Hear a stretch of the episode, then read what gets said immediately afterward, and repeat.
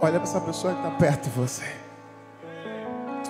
Faz um coraçãozinho para ela, para ele, e diz assim: Ei, se prepara. Porque hoje, hum, porque hoje, o chão vai tremer nesse lugar. Não, não, não, não, não, não. Celebra mais quem está comigo. Então senta no seu lugar dando glória a Deus. Você que está em casa, meu Deus, tantas celas espalhadas no Brasil e no mundo, nos acompanhando, um beijo no seu coração. Eu sei que, ei, Deus vai continuar falando para mim e para você. Por isso que hoje nós encerramos a nossa série de mensagens. Não, não, não, pode ser melhor. Quem aqui foi muito, mas muito abençoado, gente? Eu tenho certeza que cada domingo foi uma mensagem de Deus, sabe, imprimindo no meu e no seu coração uma transformação. Porque essa mensagem trouxe não só transformação, mas nos moldou, para que a gente entendesse que cada carta que foi escrita a um tempo diferente de cada igreja, em um contexto diferente de cada realidade deles, mas aquela mensagem que foi enviada, aquela carta através do apóstolo João, na ilha de Patmos, inspirada pelo Senhor Jesus Cristo a cada igreja, foi mostrando quanto Deus se importava com cada vida que ali está. Por isso que Deus se importa com você. Se você está aqui hoje, é porque Deus tem um propósito para a sua vida. Se você está nos assistindo, é porque Deus tem um propósito para a sua vida. Por isso que hoje a gente vai falar da última carta, da última igreja. A igreja de Laodiceia. Confesso que de todas as igrejas que nós ouvimos aqui, Jesus sempre começava se apresentando em quem ele era, de acordo com a realidade, o contexto de cada cidade, e sempre elogiando. E depois ele trazia palavras de exortação, de orientação e de conserto. Confesso que a igreja de Laodiceia não recebeu nenhum elogio. Porque aquela igreja era uma igreja que estava apática. Era uma igreja morna. Por isso que nós temos aqui três jarras. E cada jarra contém um líquido. Eu queria chamar aqui uma voluntária, por favor. E ela vai fazer o seguinte: ela vai tocar pelo lado de fora. E ela vai me dizer qual a temperatura de cada jarra. Pode começar. Essa aqui está fervendo, pastor. Essa está morna. E essa está gelada. Obrigado, filha. Deus abençoe. Gente, vamos celebrar. Eu não sei se você está entendendo, mas essas três jarras existem três temperaturas diferentes. Ela disse que essa aqui estava o quê? Fervendo, pegando fogo. E essa? Morna. E essa aqui? Gelada. A igreja em Laodiceia, ela se encontrava como esta água, morna, sem vida, indiferente, apática, longe de ser a igreja que Jesus gostaria que ela fosse. Mas como você sabe, a gente sempre começa a mensagem falando um pouquinho sobre cada cidade. E a cidade de Laodiceia, a igreja, ela ficava na Ásia Menor. Ou seja, ela ficava na melhor localização, no centro comercial. E esta igreja era uma igreja muito rica. Quê? Porque a cidade toda era rica. Só para você ter ideia, tinha teatros, estádios, ginásios bem equipados. Aquela cidade só habitava as pessoas ricas que tinham muito dinheiro, ou seja, era a cidade dos banqueiros. Você viu aí agora há pouco o mapa que foi projetado. E essa cidade ela ficava justamente próximo ao rio que fazia com que toda essa parte comercial, porque era um centro comercial. E aonde esta cidade era uma cidade que o contexto histórico dela, pela qual ela foi fundada no ano de 250 antes de Cristo. E ela foi fundada por Antíoco da Síria. E esta cidade é uma cidade que tudo que se falava girava em torno do dinheiro. Pastor, e a igreja de Laodiceia estava lá? Sim, mas a igreja em Laodiceia foi uma igreja que poderia ter feito a diferença, mas ao invés dela ser a igreja que fazia a diferença, assim como as outras, porque diferentemente dela para Sardes, Sardes era indiferente, era um cristianismo nulo, mas a diferença é que Sardes tinha um grupo de, de, pessoas que ainda mantinham a sua fé acesa, mas em Laodiceia, todo mundo, todo mundo, infelizmente, era indiferente, ou seja, era morno morno na sua vida espiritual. Por isso que a gente vai agora ler a carta que foi enviada a esta igreja em Apocalipse capítulo 3, versículo 14 ao 22. Quem abriu a sua Bíblia diz amor. Quem não abriu diz assim, eu preciso de uma célula. E diz assim: escreva esta carta ao anjo da igreja em Laodiceia. Esta é a mensagem daquele que é o Amém, a testemunha fiel e verdadeira, a origem da criação de Deus. Sei de tudo que você faz. Você não é frio e nem quente, desejaria que fosse um ou outro, mas porque é como água morna, nem quente nem fria, eu vomitarei de minha boca. Você diz: Eu sou rico e próspero e não preciso de coisa alguma. E eu, não, e você não percebe o quanto você é infeliz, miserável, pobre, cego e está nu.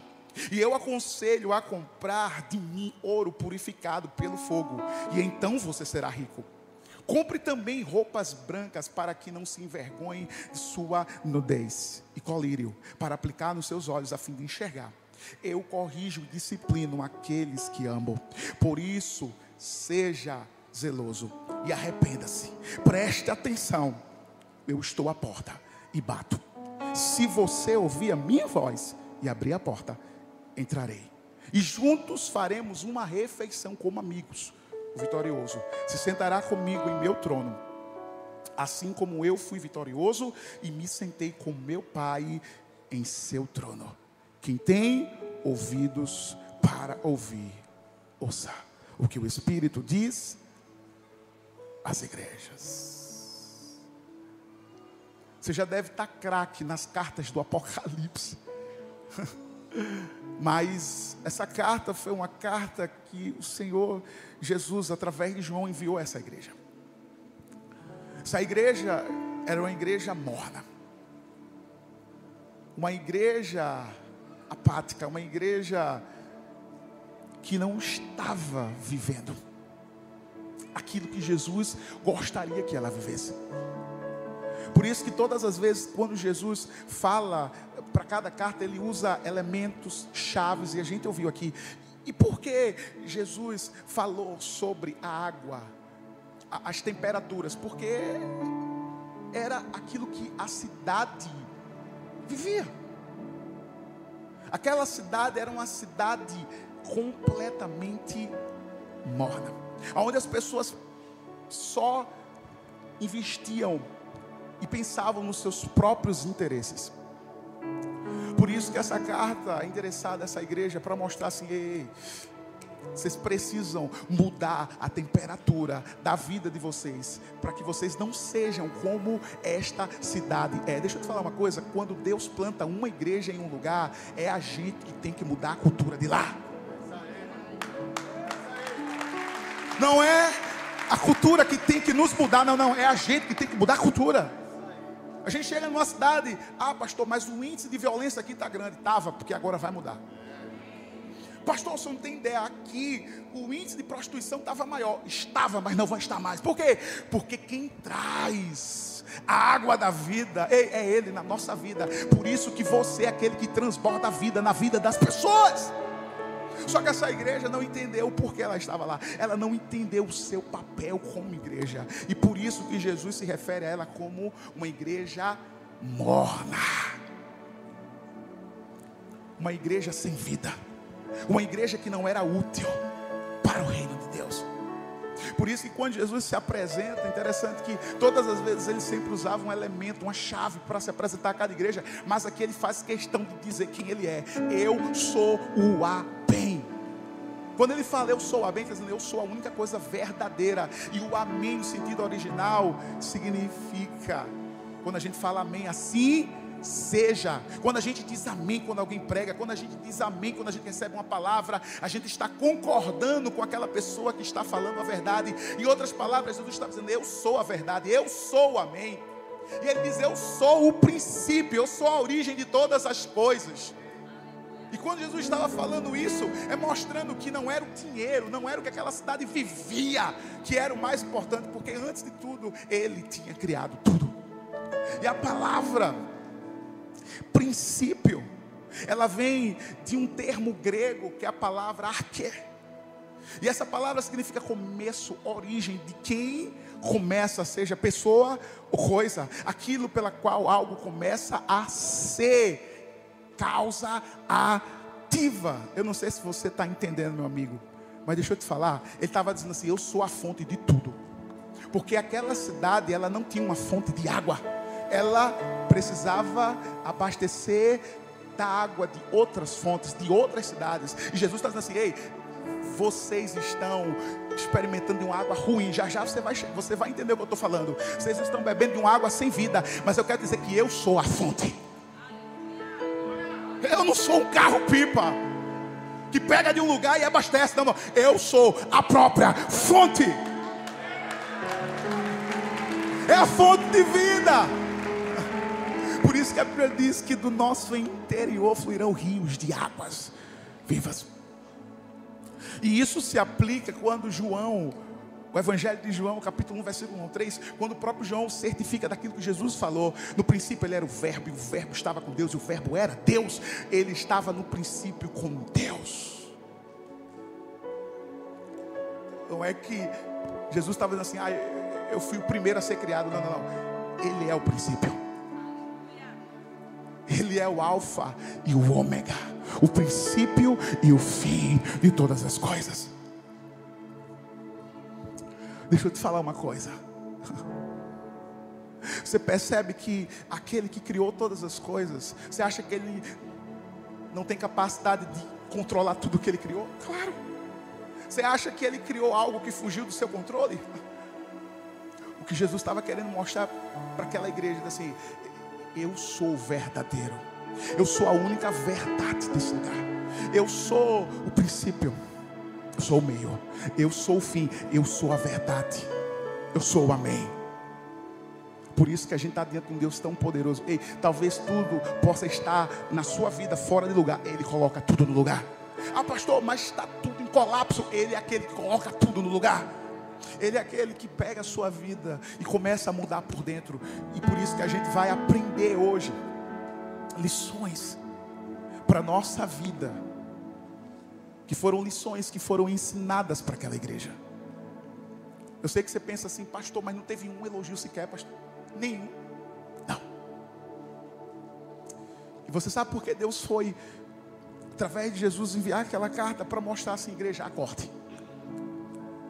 Porque se Jesus não amasse aquela igreja, nenhuma carta chegaria a ela. Eu quero começar a falar algo para você. Qual é a carta que, se hoje Jesus escrevesse sobre você, o que será que você ia ler? Se hoje Jesus escrevesse uma carta agora sobre você, quais palavras ele colocaria? Seriam palavras de elogio, encorajamento, ou seriam palavras duras? Eu sei que as palavras foram duras, mas foram necessárias. Pastor, então, qual é a primeira lição que eu preciso aprender? Ei, lute contra a apatia espiritual. Olha para a pessoa que está perto de você e diz assim: lute contra a apatia espiritual. Que é apatia, pastor? Indiferença. Pessoas mornas. Por isso que a gente não tem que estar em cima do muro, porque quem está em cima do muro já escolheu um lado. O evangelho é você, ou você obedece, ou você não obedece, ou você segue, ou você não segue, ou você crê, ou você não crê. Você não pode estar no meio termo, você não pode ser morno. E por isso que a gente vai ler o versículo 15 e 16 do capítulo 3 de Apocalipse, da sua Bíblia, que diz assim: Sei de tudo que você faz, você não é frio e nem quente. Desejaria que fosse um ou outro, mas porque é como água morna, nem quente nem fria, eu vomitarei de minha boca. Apesar das durezas palavras desta carta, essa é uma das passagens que todo cristão conhece. Talvez você está aqui já é cristão há muito tempo, você já ouviu esse texto. E tem muita gente que pensa assim, pastor, que palavra dura. Por quê? Porque a gente pensa que uma pessoa quente é aquela pessoa, sabe, que é no manto. Aquela pessoa que está ali, ó, fervorosa, pessoa que fala em mistério, aquela irmãzinha do coque. A, a, gente pensa logo isso, é ou não é? Não, pastor, eu quero ser quente, eu quero ser alguém pegando fogo, tal. E o frio é aquela pessoa que está afastada do Senhor. É aquela pessoa que está com aquela frieza, sabe? Que não quer saber de Deus e tal, que abandonou o Senhor. Porque muitas pessoas preferem abandonar o Evangelho do que ser morno. Só que na verdade a gente teve uma interpretação errada desse texto. Não é esse sentido que Jesus queria dizer para a igreja, até porque ele faz a comparação que preferia que eles fossem frio e quente. Jesus só não queria que eles fossem morno. E você vai entender o que eu estou querendo te falar. Porque Jesus sabe todas as pessoas pela qual Deus o confiou. Ele não quer perder ninguém. Só que existe uma coisa, gente, que a gente não pode se esquecer. Deus só quer que a gente seja útil. Não importa se você é daquelas pessoas do banto. Uh, ou aquelas pessoas caladinhas, tranquilo, que não gosta muito assim, mas no seu coração você é uma pessoa que serve, você é uma pessoa que ama, ei, você é uma pessoa que dá o seu melhor. Não importa a intensidade, o que importa é a constância. Pode celebrar o Senhor.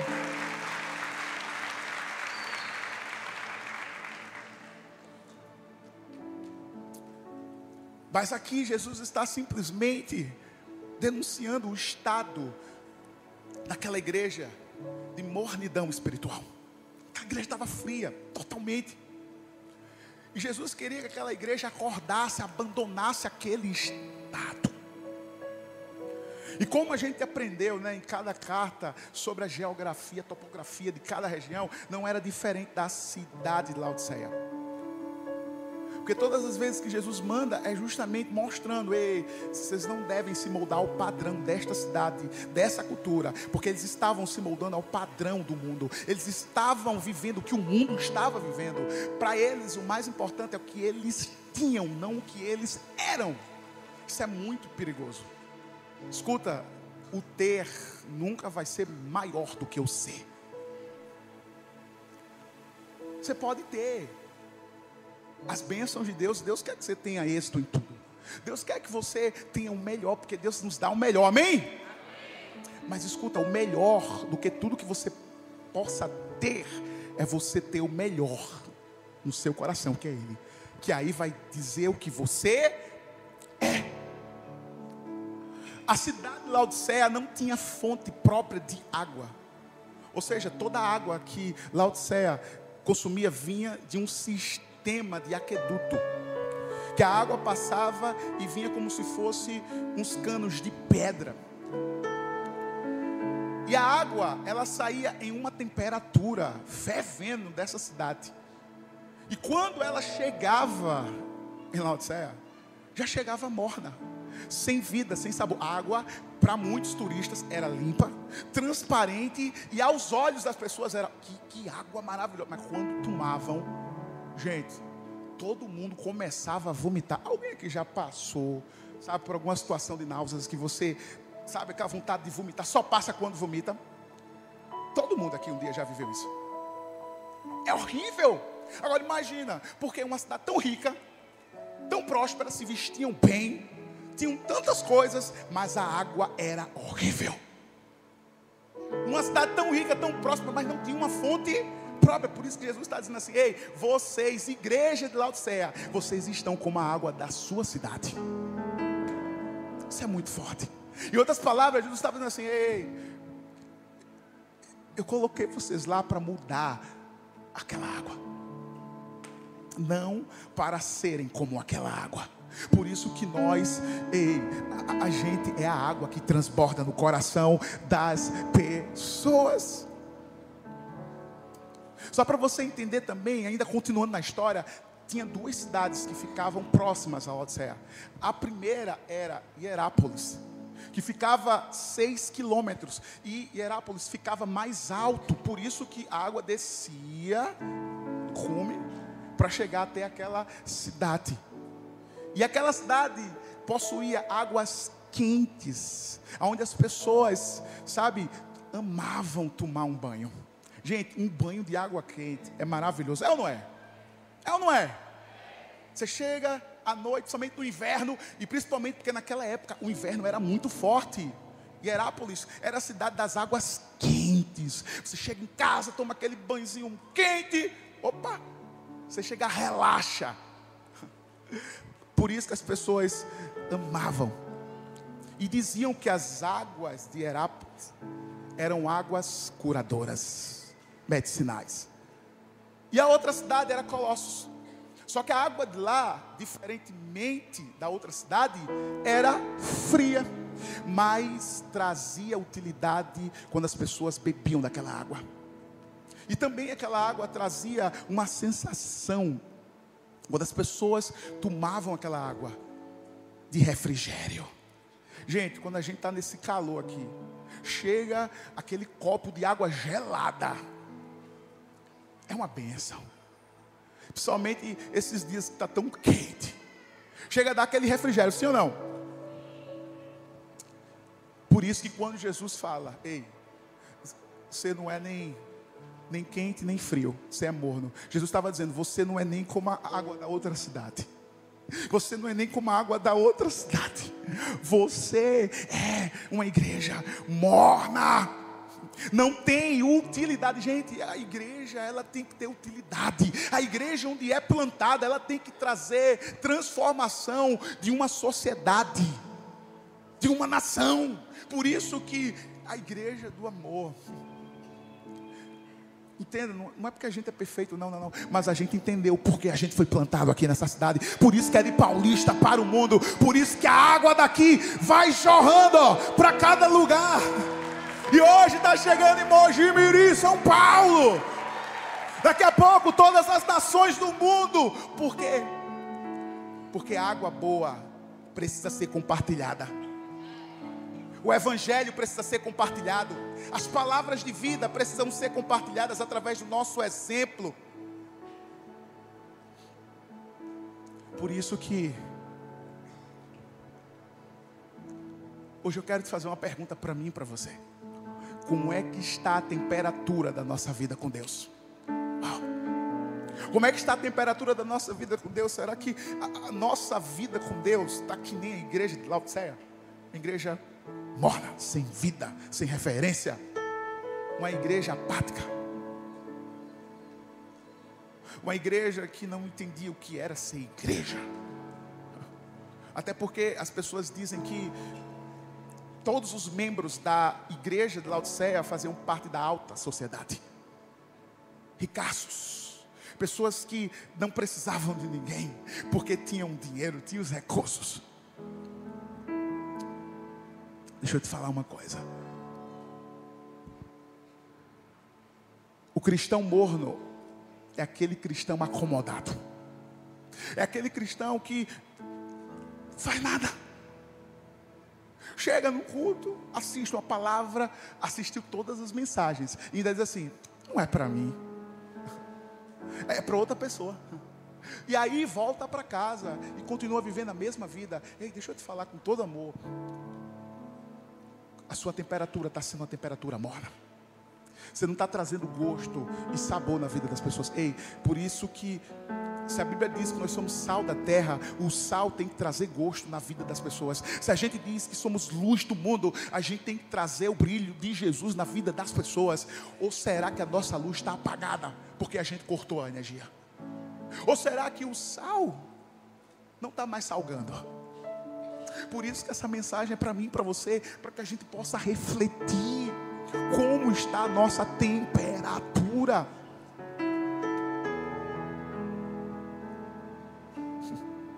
Sabe por quê? Porque se você não estiver disposto a seguir Jesus, a pregar o Evangelho, a ensinar os seus filhos no caminho que eles devem andar. Se você não estiver disposto a viver uma vida que reflita a vida de Jesus, faça um favor a si mesmo e ao corpo de Cristo. Não faça com que as pessoas que estejam ao seu redor fiquem enjoadas. Porque alguém morno, alguém sem vida, é alguém que você, ao invés de trazer vida às pessoas, você vai trazer enjoo. Era o que as pessoas tinham quando tomavam daquela água, ficavam enjoadas, começavam a vomitar. Por isso que Jesus fala assim: ó, vocês estão numa temperatura que eu quero vomitar. Café só presta quente, sim ou não? Experimentou tomar café morno, meu filho? É horrível, é ou não é? Quem gosta de café aí, gente? Glória a Deus, porque no céu tem que ter, né? Café tem que ser quente, pegando fogo. Para quem toma refrigerante tem que ser o que? Bengé. Vai tomar um refrigerante quente. Misericórdia. Pastor, o que está querendo dizer para mim e para você? É que a nossa vida, ela tem que ter um equilíbrio. Tem que ter um equilíbrio. A gente não pode simplesmente passar na vida das pessoas e não deixar uma marca no coração delas. Seja no trabalho, na faculdade, onde Deus te colocou. Ei, meu filho, você não é morno, não. Você não é alguém parado, apático. Não, não, você é alguém que está ali fazendo a diferença, pregando a Jesus, ensinando e mostrando a ele, não, eu sou a igreja onde Deus me colocou. E se Ele me colocou lá, eu vou fazer a diferença.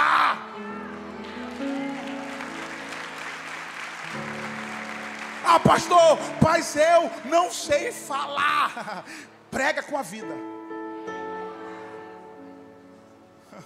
Porque até nisso a gente dá argumento para Deus. Moisés disse para Deus: sou gago. Deus falou: Fica tranquilo, Moisés, porque sou eu que falo através de você.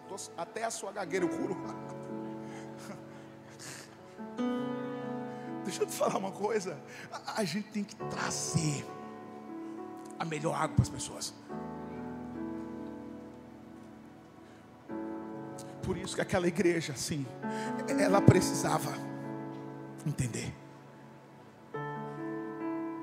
A igreja, ela não pode ser um sistema fechado. Por isso que Jesus disse: Pois sem mim vocês não podem fazer coisa alguma.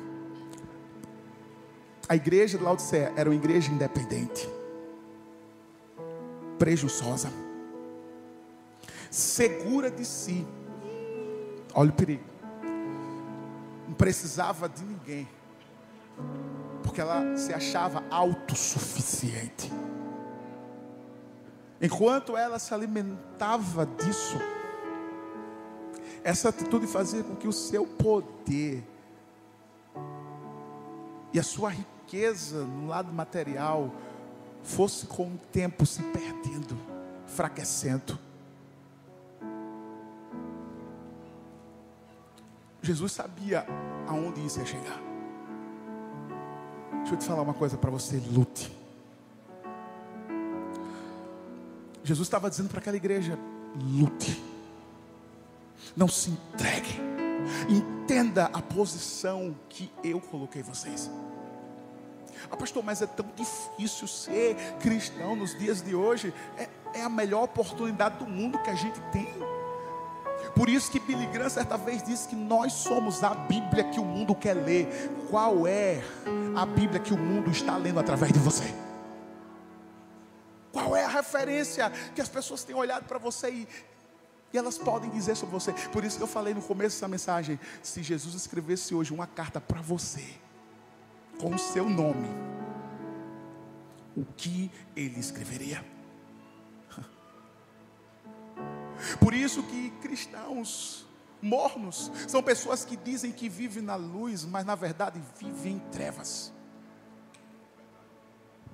São pessoas que afirmam que foram encontradas, mas continuam perdidas.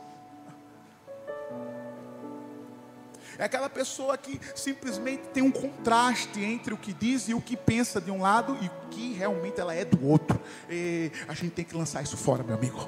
A gente precisa entender uma coisa, e a gente precisa mudar a nossa condição, porque ser morno é ser cego, a sua verdadeira condição. A gente precisa, assim como igreja, e quando eu falo igreja, eu estou falando de mim, de você, porque nós somos a igreja de Jesus. Essa palavra é para mim, essa palavra é para você, porque essas cartas que nós ouvimos em cada domingo se resume em uma palavra: o convite de Jesus ao arrependimento. Para que a gente entenda, pastor, eu ouvi cada mensagem, eu não entendi muita coisa, mas se você entender isso que eu te falei agora, você já entendeu tudo. É um convite ao arrependimento.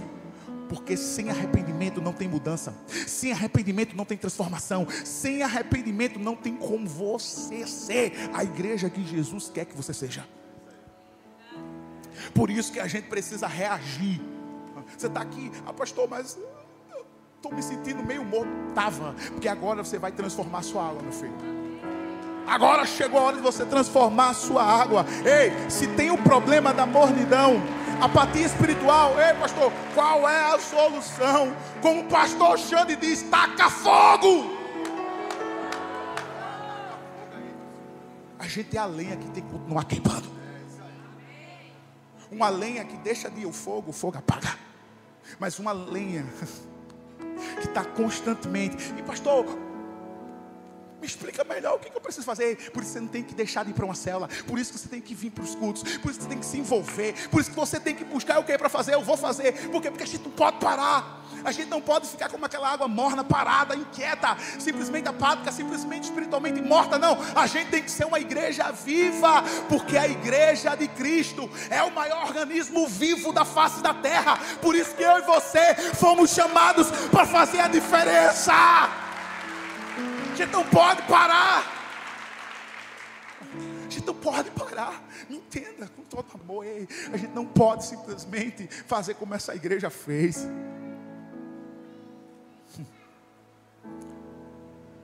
Porque a missão de não deixar a luz se apagar é nossa.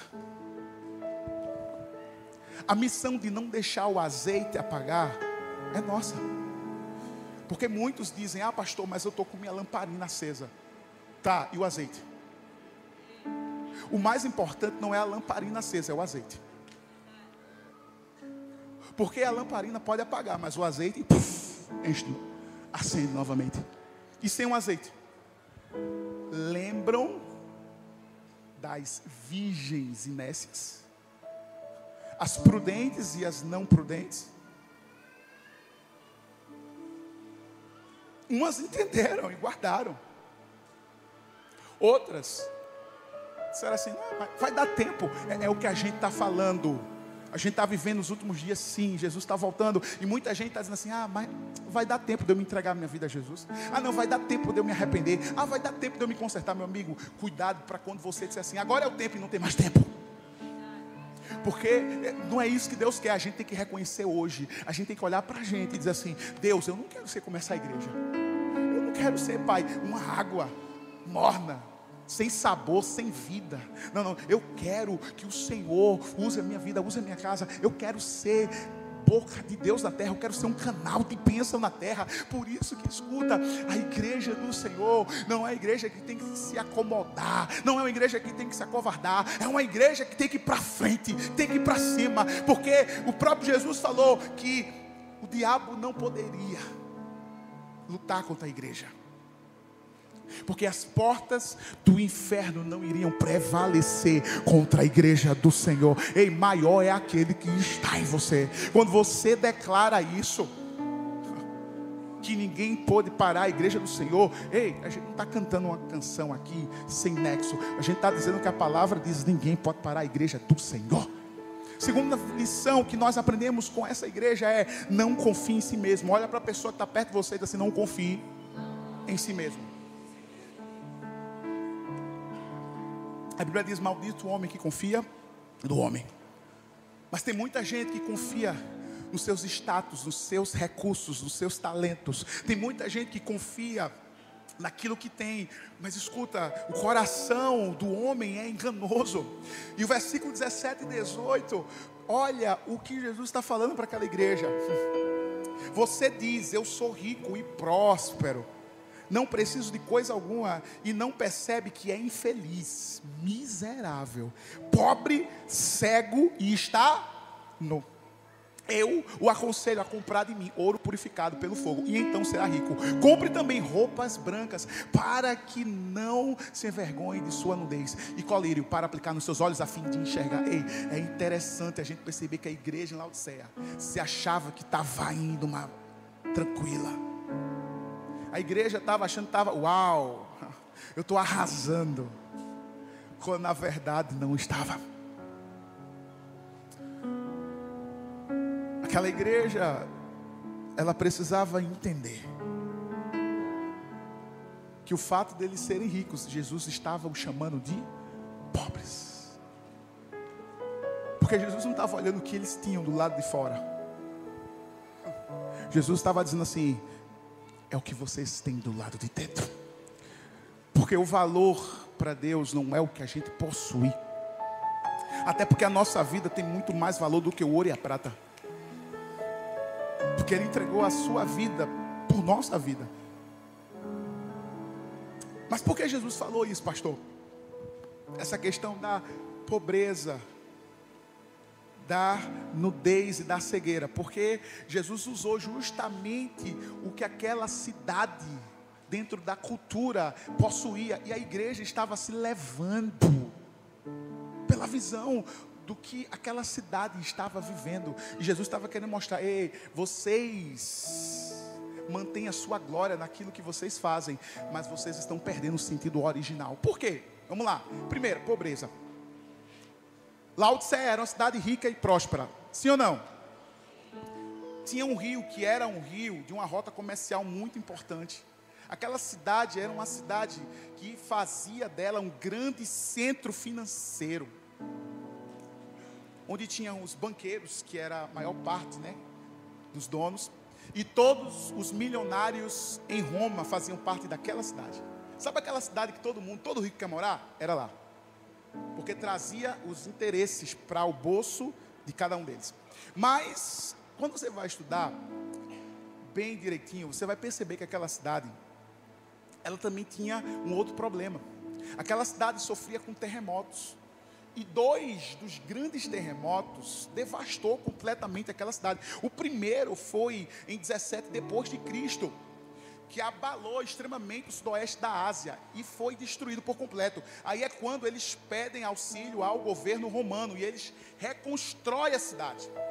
A segunda vez, que foi no ano 60 depois de Cristo, na década 60, foi quando Laodiceia ela recusou ajuda externa, ou seja, recusou o auxílio de Roma, dos romanos, porque eles bancaram a reconstrução com o próprio dinheiro, porque eles disseram: Eu tenho dinheiro e eu tenho como reconstruir. Imagina, gente, reconstruir uma cidade em ruínas. Foi isso que eles fizeram, eles financiaram.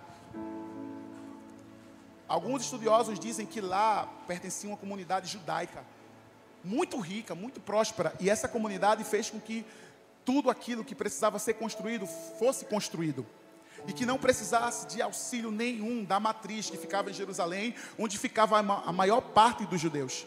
Então, quando Jesus fala que aquela igreja está pobre, é porque aquela igreja se orgulhava daquilo que possuía, do dinheiro, de bens, de talentos, e esquecia da maior riqueza que eles poderiam possuir, que é a riqueza da presença de Deus. Deixa eu te falar uma coisa: não é errado, não é pecado você ter uma vida boa, uma vida de sucesso, e tenha, até porque todo trabalhador é digno do seu salário.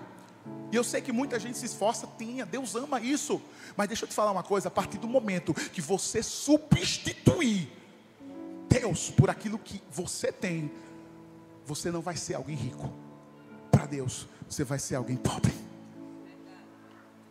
Por quê? Porque a maior riqueza que a gente deve possuir é a presença de Deus. Buscar em primeiro lugar o reino dos céus e a sua justiça, e as demais coisas vos serão acrescentadas. Ei, é o reino. Porque quando a gente se interessa por aquilo que Deus se interessa, Deus se interessa por nós. Aquela igreja era uma igreja que estava aos olhos de Jesus pobre. E eles se achavam autossuficientes. Confiavam em si mesmo. Confiavam aonde, pastor? No dinheiro. Tem gente que confia no dinheiro. Tem gente que confia no dinheiro. Quando o dinheiro acaba, aí, ah, vou confiar em Deus. É assim ou não é? E tem gente que tem tanto dinheiro, tanto dinheiro, mas tem tanto ricaço em depressão. Tantas pessoas que têm tudo, mas escuta, eles podem até comprar tudo, humanamente falando, na terra, mas eles não compram aquilo que só Deus pode dar. Salvação não está à venda. Cura não está à venda. Tem muita gente que, quanto é para me curar? Não, não, não, meu filho. Você entendeu errado. Aquela igreja uma igreja que se achava, todo mundo, sabe? Eu acredito que o relatório da igreja em Laodiceia, o conselho, quando se reunia para mostrar com orgulho, sabe, os últimos levantamentos da igreja, assim, olha para aí o quanto a gente tem quando na verdade ele tinha o ouro, tinha prata, tinha recursos, mas não tinha um dono de, de tudo isso. O que adianta o homem ganhar o mundo inteiro e perder a sua alma? Segundo ponto, a cegueira. Só para você ter ideia que a cidade de Laodicea tinha uma faculdade, um centro oftalmológico do mundo. Eles desenvolveram um colírio, uma espécie de unguento especial para os olhos, e a gente sabe o quanto é importante né, a saúde com os nossos olhos. E eles desenvolveram e ganhou uma proporção muito grande. As pessoas vinham de fora só para ter esse colírio para curar a sua visão. E Jesus falou assim: ei, ei, ei. Todo mundo se gloriava, não, porque a gente desenvolveu e tal, a gente é especialista nisso, naquilo. Jesus está dizendo: ei, vocês continuam cegos. Embora vocês tenham uma cura para uma visão externa, mas vocês estão cegos no seu interior, porque vocês não conseguem me enxergar. É como se Jesus estivesse do lado de fora da igreja, querendo entrar, e eles não abrissem a porta. Escuta, tem muita gente com cegueira espiritual. Tem muita gente que não consegue enxergar aquilo que Deus está fazendo. Sabe por quê? Porque você ainda não abriu a sua visão. Você ainda não entendeu que aquilo que você está passando é porque Deus quer que você abra os seus olhos, que você entenda que essa vida que você vive é uma vida de ilusão, sem vida, indiferente, apática. Não é isso que Deus quer. A igreja de Laodicea estava cega. Ela não tinha características mais de fé, de virtude, de compaixão, de amor, como diz Pedro. Eles até achavam que tinham, quando na verdade não tinham. Sabe aquela pessoa que acha que tem? Não, não, eu, eu tenho vida com Deus. Só que o achar é diferente do viver. Tem muita gente que se acha, eu sou super crente. Jesus não queria que aquela igreja fosse ímpia ou fosse super crente, mas que aquela igreja fosse útil para aquela cidade. Escuta, a gente precisa entender qual é o nosso propósito de Deus aqui. A gente precisa abrir os nossos olhos. Será que a gente está dizendo que está andando com Deus quando na verdade a gente está distante dele? Será que a gente está dizendo, não, pastor, mas eu vim uma igreja, é o suficiente? Não, não, não, meu filho, não é o suficiente. É importante, é, mas você é a igreja de Cristo. Para onde você for, ele, ele vai em você, porque a Bíblia diz que, ó, ele habita aqui, ó, em mim e você. A terceira parte, quando Jesus fala a sua nudez, vou te dar vestes brancas. Por quê? Porque aquela cidade era uma cidade da moda. Era uma cidade que tinha um linho negro, uma lã negra. que fazia, sabe, além de exportar, eles faziam as melhores roupas e todo mundo se vestia muito bem. Hoje a gente vê Paris, né, como centro da moda, Itália e tal. Pronto, naquela época lá era uma inspiração, todo mundo ia para lá. Todo mundo se vestia bem, porque tinha riqueza, todo mundo da alta sociedade. Aí Jesus falou: o que adianta vocês estarem usando essa roupa? quando na verdade vocês deveriam estar usando uma roupa branca da justiça, da graça de Deus, do favor de Deus, da bondade de Deus, da misericórdia de Deus. Em outras palavras, Jesus estava dizendo assim: troquem as vestes, troquem a roupa que vocês estão vestindo. Ei, quantas vezes a gente tem que fazer isso? Faz de conta que a sua vida é um guarda-roupa. Você tem que abrir. E tem hora que você tem que colocar algumas roupas fora. Porque senão, meu filho, é como se você, você pensa que está vestido, mas é como se você estivesse nu. Foi isso que Jesus estava dizendo nessa igreja. Que eles estavam nus. A sua nudez diante de Deus. Por isso que a gente precisa entender. O perigo de confiar em si mesmo. Ei, cuidado. Porque tem gente que pensa assim: ah, pastor, eu sou tão importante.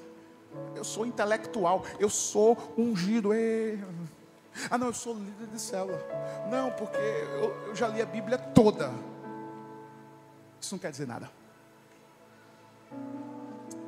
Por isso que hoje o Senhor faz, nos faz um convite para trocarmos as nossas vestes. Por isso que Provérbios capítulo 3, versículo 5 e 8 diz: Confie no Senhor de todo o coração, não dependa do seu próprio entendimento. Busque a vontade dele em tudo que fizer e ele lhe mostrará o caminho que deve seguir. Versículo 7: Não se impressione com a sua própria sabedoria.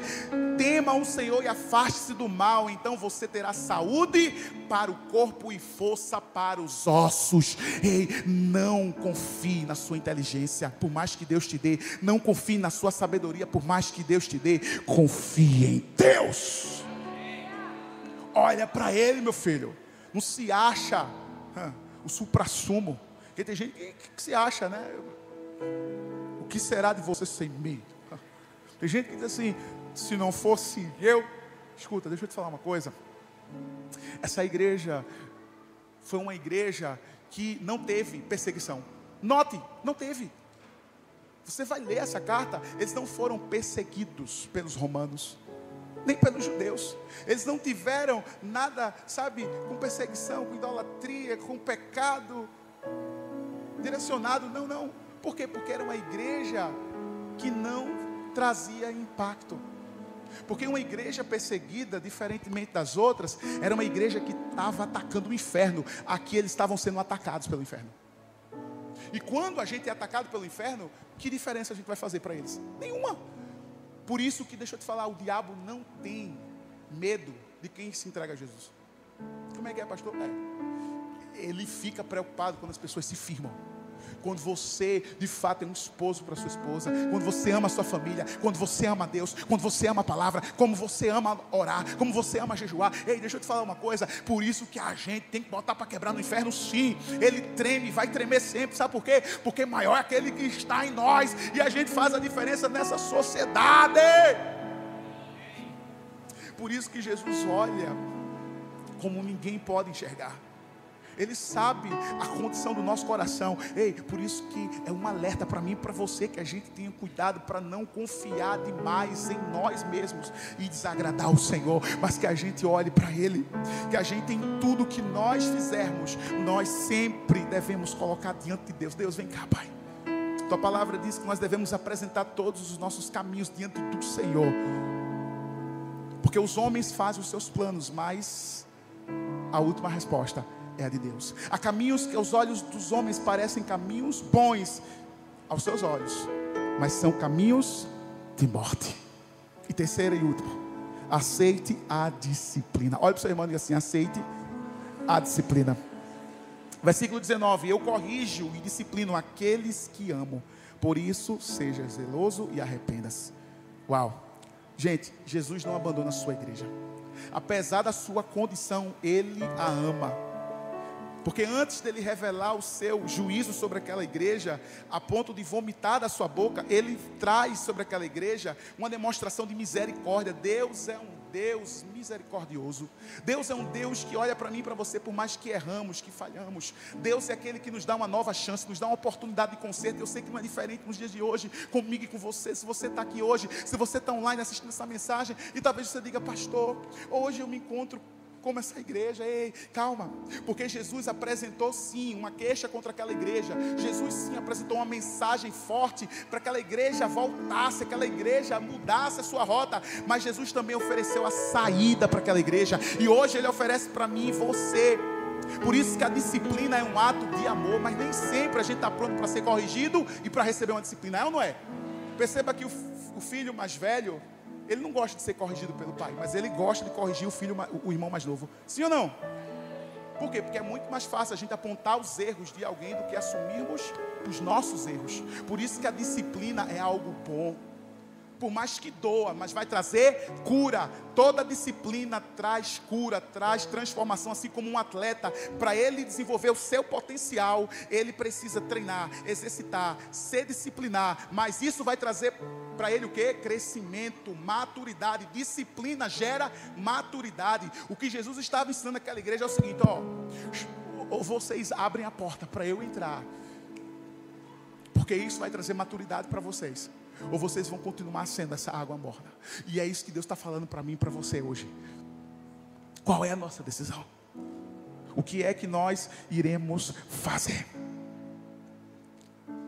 Pastor, mas eu não gosto de, de, de ser disciplinado. Deixa eu te falar uma coisa. Então você, você não quer receber o amor de Deus na sua vida. Como assim, pastor? Porque toda disciplina que Deus nos corrige, isso demonstra amor. Deus nos ama. Quantas vezes, sabe, por isso que aqui na igreja do amor a gente tem um discipulado. E às vezes o seu discipulador, alguém que está ali, o seu líder de célula, o seu pastor, chega ali com amor e fala: Ei, vem cá. E às vezes fala algo que teu coração tem gente que não entende. Tem gente que começa a estribuchar e diz assim: O que, que ele pensa que ele é? Tal quando na verdade você não mudou a sua perspectiva, a sua lógica, que tudo que essa pessoa está fazendo é por amor a você, que é o que Jesus faz por mim, por você. Ele corrige a quem Ele ama, e Ele te ama, Ele me ama, e toda correção vai gerar uma transformação, vai gerar uma maturidade. Por isso que Hebreus 12, 11 diz: na verdade, nenhuma correção parece no momento ser motivo de gozo, porém de tristeza, mas depois vai produzir um fruto pacífico de justiça nos que por ela têm sido exercitados. É uma verdade o que Paulo está falando aqui em Hebreus. Ninguém quer ser corrigido, ninguém gosta de ouvir, mas deixa eu te falar uma coisa. Quando a gente para e pensa assim, uau, eu sei que lá na frente eu vou agradecer, porque é isso que fez com que eu crescesse. Por isso, a gente precisa entender, assim como Davi, no Salmo 141, versículo 5: Fira-me o justo, será isto uma benignidade, e repreenda-me. Isso será como um óleo sobre a minha cabeça, não recuse a minha cabeça. Ei, Deus não quer que o povo dele sofra e nem fique doente. Não, não, não. Mas há uma espécie de ferida que vai gerar cura. E quando Davi, ele usa esse termo, firar-me o justo, Davi não estava falando de uma ferida física, não, não, ele estava falando de uma ferida emocional que por mais que doesse, mas ele sabia que a benignidade viria depois. Ei, a dor pode ser agora eminente, a raiva que você sinta, mas lá na frente vai gerar cura. Foi isso que Deus estava falando através de Jesus para aquela igreja. Ei, eu estou aqui te repreendendo com amor para te mostrar. Ou você converte os seus caminhos, ou você abre a porta para eu entrar e verdadeiramente eu ser o Deus, eu transformar essa água morna em uma água quente ou uma água fria, mas que você saia da posição que você está, do estado que você está, para que você entenda de uma vez por todas o meu propósito na sua vida. Eu quero que você fique em pé no seu lugar, só para pensar que está acabando.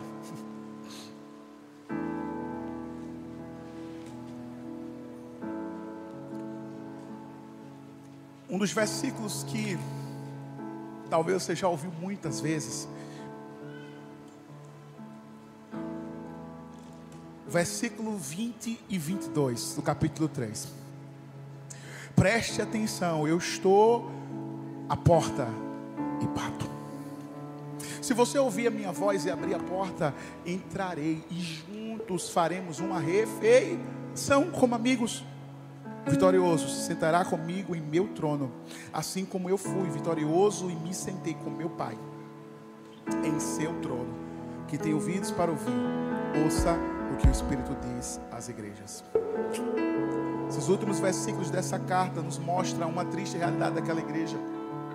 Jesus sendo o centro da igreja, Jesus sendo aquele que deveria estar dentro da igreja, um amado de todos, o que deveria estar no meio deles estava do lado de fora da igreja. Por isso que ele, quando ele fala assim, eis que estou à porta e bato. E quando a gente vai entender em outras traduções, porque aqui está dizendo assim, e faremos uma refeição, em outras traduções, dizendo assim, e iremos ceiar. Ceiar, no sentido original naquela época, era a última refeição. Era a refeição mais prolongada, aonde as pessoas passavam mais tempo conversando, tendo intimidade, tendo um relacionamento. Por isso que Jesus falou assim: Ei, em outras palavras, eu quero entrar, deixa eu entrar, deixa eu entrar de novo, deixa eu ceiar com você, deixa eu ter intimidade com você, deixa eu gastar mais tempo com você, deixa eu gerar no seu coração um amor, uma proximidade, uma comunhão. O que Jesus queria era que a comunhão novamente fosse estabelecida naquela igreja, mas tinha uma condição para aquela igreja viver isso: eles tinham que abrir a porta. Pastor, e que porta é essa? A porta do coração. Talvez há muito tempo, Jesus está batendo assim, ó, pum, pum, pum, na porta da sua vida. E você está dizendo, hoje não. Há muito tempo Ele está falando com você. E você está falando, não, ainda dá tempo, ainda tem tempo. E tudo que Ele queria que Ele pudesse entrar. E quando Ele entra, Ele sai mudando tudo. Ele transforma a nossa vida. Ei, doenças que hoje talvez estejam te aprisionando na alma, como uma depressão, como uma crise de ansiedade, síndrome do pânico, talvez um vício, talvez um pecado, talvez algo que esteja te afastando dos caminhos do Senhor, talvez seja algo que até mesmo você já pensou em tirar a sua vida, mas você não está ouvindo Ele bater na porta do seu coração e dizer: Filha, deixa eu entrar, filho, Deixa eu entrar. Porque o meu desejo é ceiar com você. O meu desejo é ter comunhão com você. Tem pessoas nesse lugar que hoje precisam abrir a porta da sua vida. Escuta, você pode ter entrado aqui morno a mornidão te pegou, como pegou, infelizmente, aquela igreja. O que Jesus queria mostrar é que eles precisavam se arrepender e entender que Jesus os amava. Ó, oh, Jesus te ama tanto, mais tanto, mais tanto, que Ele não quer ver você do jeito que você está hoje. Ele, ele quer mudar a sua vida, Ele quer transformar a sua vida. Ele quer fazer com que essa água, que é uma água morna, sem sabor, sem utilidade, sem propósito, sem vida, ei, Ele quer te dar uma nova água. Foi o que Ele fez com a mulher samaritana, que ia naquele poço escondida de muita gente, não tinha amizades, não tinha amigas, não tinha ninguém, era mulher que vivia no pecado, e Jesus estava naquele poço esperando ela chegar. Os discípulos tinham ido à cidade comprar pão, porque quando Jesus tem algo na nossa vida, ei, é só a gente e ele, meu filho. E aí ele oferece água àquela mulher. Você já conhece a história. Mas o mais interessante é que quando aquela mulher bebe daquela água, ei, água, a água que ela estava indo ao poço buscar era uma água morna, mas quem estava no poço era uma água fervente. E só quem, ei, só quem tem esse poder de agitar as águas é que tem poder de mudar a nossa vida. E foi isso que ele fez com aquela mulher. Ela bebeu daquela água, ela lançou fora o seu balde, o seu pecado, e ela saiu no meio da cidade, dizendo: Vejam o que ele fez na minha vida. Ei, é o mesmo que ele quer fazer hoje na sua vida. Você que está aqui, você que está online, hoje é o dia de você decidir decidir abrir o seu coração, abrir a porta da sua vida para dizer: entra, Jesus, entra. Eu não quero mais ficar com a minha vida fechada. Eu não quero mais viver nessa vida. Eu preciso do Senhor. Eu preciso de Jesus.